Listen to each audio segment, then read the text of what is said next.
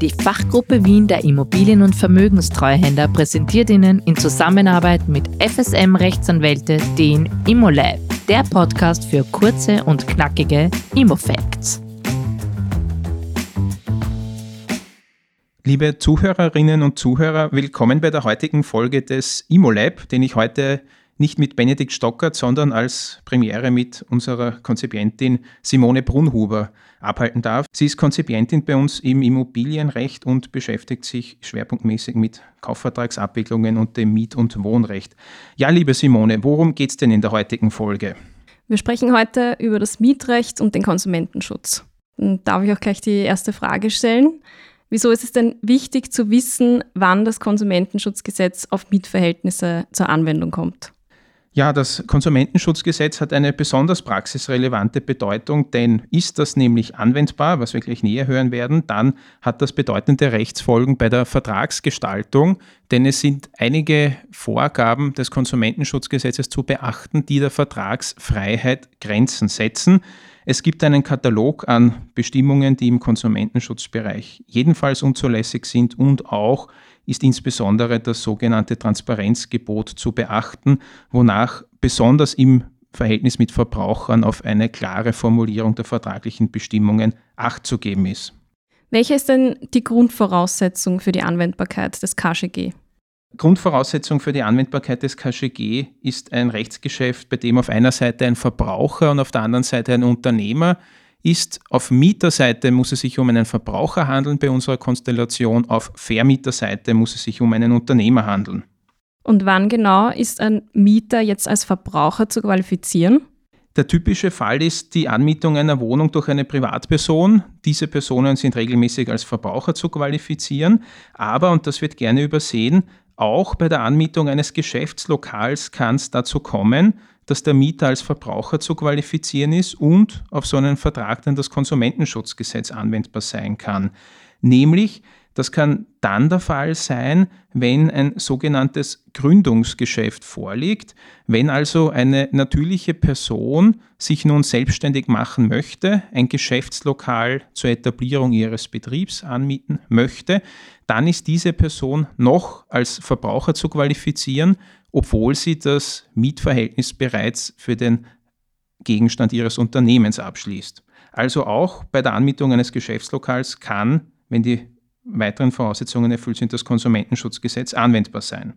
Und wann ist auf der anderen Seite der Vermieter als Unternehmer zu qualifizieren? Bei einer natürlichen Person sagt die Rechtsprechung, es gibt eine Richtzahl und die beträgt fünf Objekte. Wenn also eine natürliche Person mehr als fünf Objekte vermietet, dann geht die Rechtsprechung davon aus, dass dieser Vermieter als Unternehmer zu qualifizieren ist. Wenn dann auf der anderen Seite ein Mieter als Verbraucher steht, dann ist das Konsumentenschutzgesetz anwendbar. Es ist aber zu betonen, dass diese Richtzahl mehr als fünf Objekte eine bloße Faustregel ist, denn es gibt auch im Einzelfall möglicherweise eine andere Beurteilung so hat es einmal einen Fall gegeben, da hat jemand ein Gebäude mit mehreren Einheiten vermietet. Das hat er allerdings im Rahmen eines einheitlichen Mietvertrages an einen einzelnen Mieter vermietet. Da gab es also einen Mietvertrag über ein großes Gebäude mit mehreren Objekten, also mit mehr als fünf Objekten. Da hat die Rechtsprechung aber dennoch die Auffassung vertreten, dieser Vermieter ist noch als Verbraucher und noch nicht als Unternehmer zu qualifizieren, weil im konkreten Fall, obwohl es zwar mehrere Objekte waren, nur ein Mietvertrag mit einem Mieter abgeschlossen wurde. Wichtig ist auch, dass bei dieser Zählregel mehr als fünf Objekte die Objekte nicht im selben Gebäude liegen müssen. Also es wird wenn man so möchte, alles, was eine Person in Österreich vermietet, in einen Topf zusammengeworfen. So kann es etwa sein, dass der Vermieter drei Objekte in Wien und fünf Objekte in Salzburg hat. Zusammen addiert sind das dann über fünf und dieser Vermieter wäre dann als Unternehmer zu qualifizieren. In jüngster Zeit besonderes Thema, das aufgekommen ist, ist die Vermietung von Vorsorgewohnungen. Da nehmen typischerweise Privatpersonen ihr Spartes in die Hand, kaufen eine Vorsorgewohnung und vermieten diese dann meistens auch unter Zuhilfenahme einer Hausverwaltung. Und da ist nun auch aufgepoppt die Frage, was ist oder wie ist der Vermieter einer einzelnen Vorsorgewohnung zu qualifizieren? Ist das bereits eine unternehmerische Tätigkeit? Zu der Frage gibt es noch keine Gerichtsentscheidungen. In der Literatur wird aber die Ansicht vertreten, dass die Vermietung einer Vorsorgewohnung noch keine unternehmerische Tätigkeit bewirkt. Also der Vermieter ist dann weiterhin Verbraucher, sodass das Konsumentenschutzgesetz mit seinem Mieter nicht zur Anwendung gelangt. Anders hingegen, das zweite Themenfeld, wo die Thematik ist der Vermieter, Unternehmer oder Verbraucher besonders hervorpoppt in jüngster Zeit, das ist die regelmäßige Kurzzeitvermietung von Wohnungen zu touristischen Zwecken, Stichwort Airbnb. Da stellt sich die Frage, wenn man eben auch hier eine einzelne Wohnung hat, die man regelmäßig vermietet, aber das eben zu einem besonders intensiven Intervall, nämlich die Kurzzeitvermietung an Touristen. Da ist eben auch die Frage aufgetaucht, wie ist das zu qualifizieren? Und auch zu dieser Frage gibt es noch keine Rechtsprechung, aber hier wird in der Literatur die Auffassung vertreten, dass die regelmäßige Kurzzeitvermietung einer Wohnung, und selbst wenn es nur eine Wohnung ist, sehr wohl als unternehmerische Tätigkeit zu qualifizieren ist, was dann die Konsequenz hat, dieser Vermieter ist als Unternehmer anzusehen und das Konsumentenschutzgesetz ist anwendbar, wenn auf der anderen Seite ein Verbraucher einen Wohnungsmietvertrag abschließt. Jetzt haben wir gehört, wie die Lage ist, wenn der Vermieter eine natürliche Person ist. Und wie sieht das jetzt genau aus, wenn der Vermieter eine Gesellschaft ist? Bei Gesellschaften muss man unterscheiden, wenn es sich um Kapitalgesellschaften handelt, wie etwa eine GmbH oder eine Aktiengesellschaft, die sind stets als Unternehmer zu qualifizieren. Das gibt das Gesetz vor, die sind sogenannte Unternehmerkraftrechtsform. Also eine GmbH oder eine AG die Mietobjekte vermietet, ist jedenfalls als Unternehmer anzusehen, unabhängig davon, ob das viele oder wenige oder nur ein einzelnes Mietobjekt ist, das diese Gesellschaft vermietet. Das sind die Kapitalgesellschaften. Bei den Personengesellschaften, also offene Gesellschaft und Kommanditgesellschaften, da ist es eine Einzelfallbeurteilung, ob die als Unternehmer anzusehen sind.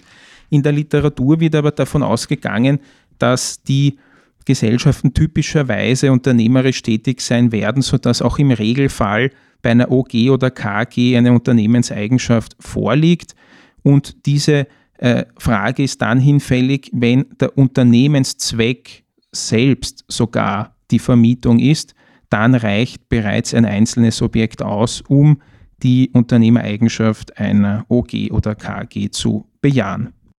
Welchen Zeitpunkt muss man dann heranziehen, um beurteilen zu können, ob eine Unternehmer- bzw. eine Verbrauchereigenschaft vorliegt? Maßgebender Zeitpunkt ist der Zeitpunkt des Vertragsabschlusses. Es kommt also nur darauf an, stehen sich im Zeitpunkt des Vertragsabschlusses nach den vorhin dargelegten Kriterien ein Unternehmer und ein Verbraucher gegenüber. Und wenn das der Fall ist, dann bleibt das auch für das restliche Mietverhältnis so. Also selbst wenn ursprünglich auf Mieterseite ein Verbraucher war, der im Laufe des Mietverhältnisses sich zu einem Unternehmer umändert, bleibt es dabei, dieses Mietverhältnis ist weiterhin den Schutzbestimmungen des Konsumentenschutzgesetzes zu unterstellen. Es wird also, wenn man so möchte, die Anwendbarkeit des KGG versteinert, wenn im Zeitpunkt des Vertragsabschlusses die Anwendbarkeit gegeben war oder umgekehrt war im Zeitpunkt des Vertragsabschlusses die Anwendbarkeit nicht gegeben, kann es nachträglich nicht mehr anwendbar werden. Kannst du uns vielleicht noch näher erklären, wann jetzt genau ein Gründungsgeschäft vorliegt, das zur Anwendbarkeit des KGG führt? Ja, also wie vorhin erwähnt, Gründungsgeschäfte, da muss man aufpassen, die spielen beim geschäftlichen Bereich eine Rolle, bei der Anmietung von Geschäftslokalen. Ein sogenanntes Gründungsgeschäft liegt vor oder ist dann gegeben, wenn eine, und das muss man betonen, natürliche Person sich nun erstmals selbstständig machen möchte. Da geht es im Regelfall um Personen, die vorhin möglicherweise noch nie beruflich tätig waren oder zwar sehr wohl tätig waren, aber im Rahmen einer unselbstständigen Beschäftigung, wie etwa ein Kellner, der sich nun selbstständig machen möchte und ein Mietobjekt anmieten möchte, um darin ein Gastronomielokal zu führen, beispielsweise einen Barbetrieb. Das ist ein typisches Gründungsgeschäft. Und wenn das der Fall ist und ein sogenanntes Gründungsgeschäft vorliegt, dann hat das zur Konsequenz, dass diese Person, wie vorhin schon mal kurz erwähnt ist, an, wurde an sich noch als Verbraucher zu qualifizieren ist, obwohl das Geschäft, das abgeschlossen ist, ja bereits unternehmensbezogen ist. Das ist eine Privilegierung für, wenn man so möchte, noch unerfahrene Unternehmer. Und wenn ein Gründungsgeschäft vorliegt, bedeutet das, das Konsumentenschutzgesetz ist anwendbar, aber das Konsumentenschutzgesetz ist nicht nur anwendbar für das allererste Rechtsgeschäft, das dieser Gründer abschließt, sondern auch für alle folgenden Geschäfte, die zur erstmaligen Aufnahme des Betriebes erforderlich sind.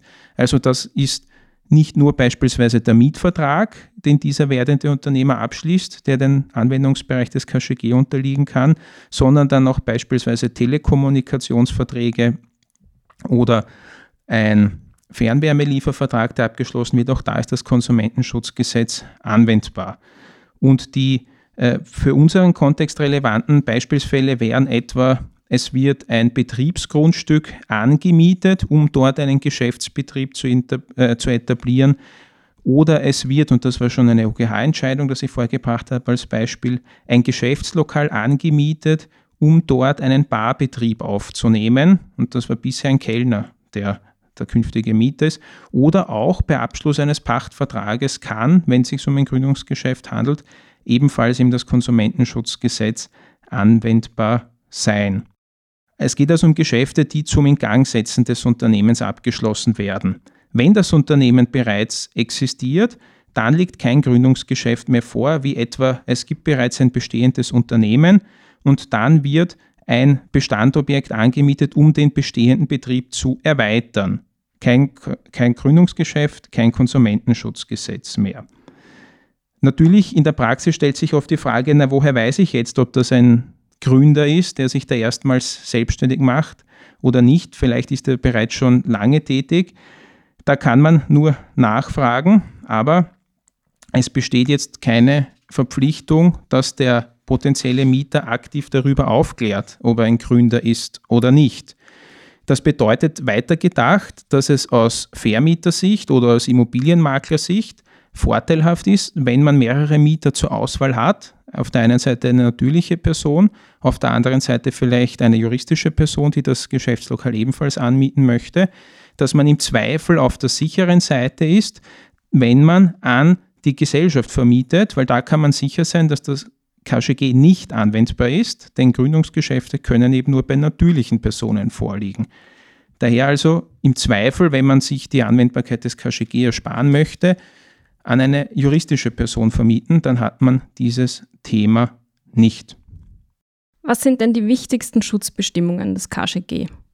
Ja, ist man zur Auffassung gelangt, dass das Konsumentenschutzgesetz anwendbar ist, weil man mieterseitig einen Verbraucher und vermieterseitig einen Unternehmer hat, dann ist zum einen zu beachten das sogenannte Rücktrittsrecht vom Haustürgeschäft wonach ein Mieter von Vertragserklärungen zurücktreten kann, die von ihm selbst in der Wohnung abgegeben werden. Da ist oftmals in der Praxis zu beobachten, dass Vermieter oder Hausverwalter die Mieter in der Wohnung besuchen, dann irgendwelche Erklärungen vorhalten zum Unterschreiben, sei es jetzt eine einvernehmliche Mietvertragsbeendigung oder einen Verzicht des Mieters auf etwaige Rückforderungsansprüche hinsichtlich zu viel bezahlter Mieten. Für diese Verträge oder für diese Erklärungen, besser gesagt, gibt es, wenn das Konsumentenschutzgesetz anwendbar ist, das besondere Recht zum Rücktritt von dieser Erklärung. Also Rücktrittsrecht haben wir, das ist ein wichtiger Pfeiler. Der zweite wichtige Pfeiler, es gibt einen ganzen Katalog an Bestimmungen, die im Bereich des Konsumentenschutzgesetzes jedenfalls unzulässig sind. Das ist für diejenigen, die es interessiert, im Paragraph 6 Konsumentenschutzgesetz nachzulesen. Da ist ein eine lange Liste an Bestimmungen, die unzulässig sind im Verbraucherbereich, wie insbesondere bestimmte Haftungsausschlüsse oder auch die in der Praxis noch immer sehr verbreiteten sogenannten Tatsachenbestätigungen, wonach der Mieter mit seiner Unterschrift bestätigt, beispielsweise, dass das Mietobjekt in ordnungsgemäßem Zustand übernommen wurde, etc. etc. Da gibt es noch viel mehr in diesem Klauselkatalog. Eine besonders scharfe Waffe ist aber, das habe ich ganz einleitend schon erwähnt, das sogenannte Transparenzgebot, das besagt, dass unklare oder unverständliche Vertragsbestimmungen unwirksam sind. Das heißt, sobald eine Vertragsbestimmung mehrdeutig ist oder sonst irgendwie schwammig ist, verstößt er gegen das Transparenzgebot und wird aus dem Vertrag eliminiert. Und da ist auch wichtig zu wissen, dass diese Pauschalverweise auf ein Gesetz, die man oft in Mietverträgen findet, wie etwa es wird dieses und jenes vereinbart, sofern dem nicht die Bestimmungen des KGG oder des MAG entgegenstehen, solche Pauschalverweise sind ebenfalls intransparent. Und schließlich haben wir noch einen besonderen Punkt, den man beachten muss, wenn das KGG anwendbar ist, das ist das sogenannte Gewährleistungsbeschränkungsverbot in 9 KGG, das besagt, dass Gewährleistungsansprüche eines Verbrauchers vor Kenntnis des Mangels nicht ausgeschlossen oder eingeschränkt werden können. Und da ist der Hauptanwendungsfall die Mietzinsminderung, wie den Mietverträgen oftmals versucht auszuschließen, geht aber nicht im Bereich des Konsumentenschutzgesetzes, steht dem Paragraph 9 Konsumentenschutzgesetz entgegen, weil die Mietzinsminderung eine Gewährleistungsregelung zugunsten des Verbrauchers ist, die eben vertraglich nicht ausgeschlossen werden kann. Was sind denn die Rechtsfolgen einer unwirksamen Vereinbarung? Beziehungsweise gibt es sowas wie eine geltungserhaltende Reduktion im Sinne davon, dass der erlaubte Inhalt bestehen bleibt? Ist eine Klausel unzulässig, dann fällt sie im Bereich des Konsumentenschutzgesetzes zur Gänze aus dem Vertrag. Das ist eben auch ein Nachteil unter Anführungszeichen, den das KGG zur Folge hat. Im Verbraucherbereich geht man davon aus, dass eine um die Frage jetzt zu beantworten, sogenannte geltungserhaltende Reduktion nicht möglich ist. Man darf oder kann die Klausel nicht auf ein noch zulässiges Ausmaß reduzieren, sondern sie wird komplett aus dem Vertrag beseitigt. Und das ist aus Vermietersicht besonders unerfreulich, wenn man eine Vereinbarung über die Überwälzung von Betriebskosten trifft. Das kann man grundsätzlich außerhalb des MAG-Vollanwendungsbereichs. Und da ist eben oftmals zu beobachten in der Vertragspraxis, dass die Betriebskostenpositionen, die auf den Mieter überwälzt werden, im Vertrag nicht abschließend, sondern bloß beispielhaft aufgezählt werden, wie etwa zu den Betriebskosten zählen insbesondere und dann erfolgt eine beispielhafte Aufzählung. Da hat der OGH schon mehrmals ausgesprochen, dass eine beispielhafte Aufzählung der Betriebskosten intransparent ist, also gegen das vorhin erwähnte Transparenzgebot verstößt weil durch die beispielhafte Aufzählung den Konsumenten die endgültige Kostenbelastung nicht ausreichend klar vor Augen geführt wird. Und wenn die Klausel intransparent ist und aus dem Vertrag eliminiert wird, dann ist, muss man sagen, das ist ein höchst umstrittenes Thema derzeit, aber dann ist nach herrschender Ansicht wohl davon auszugehen, dass diese Betriebskostenregelung aus dem Vertrag zur Gänze eliminiert wird und diese Lücke, die in dem Vertrag entsteht, weil die Klausel wegfällt, muss irgendwie gefüllt werden. Und diese Lücke wird im konkreten Beispielsfall dann durch das Eingreifen des dispositiven Rechts ausgefüllt. Und das sieht im Konkreto in 1099 ABGB vor, dass die Betriebskosten vom Vermieter zu tragen sind. Da kann also eben die intransparente Klausel nicht teilweise aufrechterhalten werden, die wird zur Gänze aus dem Vertrag geschossen, nach zumindest überwiegender Ansicht. Und das hat dann rechtsfolgenseitig die Konsequenz bei unserem Beispielsfall, dass die Betriebskosten, so wie es das Gesetz in 1099 ABGB vorsieht, zur Gänze vom Vermieter zu tragen sind, was aus wirtschaftlicher Hinsicht natürlich eine äußerst unerfreuliche Rechtsfolge wäre. Kannst du uns jetzt das Wichtigste nochmal in 60 Sekunden zusammenfassen? Sehr gerne. Das Wichtigste in 60 Sekunden. Anwendbarkeit des KGG ist zu prüfen zunächst. Haben wir mieterseitig einen Verbraucher? Das ist bei der Wohnungsmiete regelmäßig der Fall, kann aber auch beim Geschäftslokalmietvertrag der Fall sein, nämlich dann, wenn ein Gründungsgeschäft vorliegt. Ein Gründungsgeschäft gibt es nicht bei juristischen Personen, sondern nur bei natürlichen Personen und liegt vor, wenn sich eine natürliche Person nun erstmals unternehmerisch betätigt. Also aufpassen beim Vermieten an natürliche Personen immer im Hinterkopf beachten, dass das Konsumentenschutzgesetz anwendbar sein kann. Vermieterseitig bei natürlichen Personen, wenn eine Person mehr als fünf Wohnungen vermietet, ist die im Zweifel als Unternehmer anzusehen. Juristische Personen wie Kapitalgesellschaften, Aktiengesellschaften, GmbH sind stets als Unternehmer anzusehen und wenn das Konsumentenschutzgesetz anwendbar ist, unbedingt auf eine saubere Vertragsgestaltung achten unklare oder unpräzise Vertragsformulierungen zu vermeiden und stets beachten, wenn man den Mieter an der Haustüre besucht und von ihm dort eine Erklärung einholt, dass er, wenn er nicht über das Rücktrittsrecht belehrt wird, sehr lange von dieser Erklärung zurücktreten kann. Danke fürs Zuhören, folgen Sie uns und verpassen Sie ab sofort keine Fakten, Neuheiten und Tipps aus der Immobilienwirtschaft. ImmoLab, der Podcast der Fachgruppe Wien, powered by FSM Rechtsanwälte. Dieser Podcast behandelt ausgewählte Themenfelder aus der Welt des Immobilienrechts und soll dabei jeweils einen groben Überblick geben. Bitte beachten Sie, dass die hier erteilten Informationen und Tipps daher naturgemäß keinen Anspruch auf Vollständigkeit erheben und eine einzelfallbezogene Rechtsberatung nicht ersetzen können.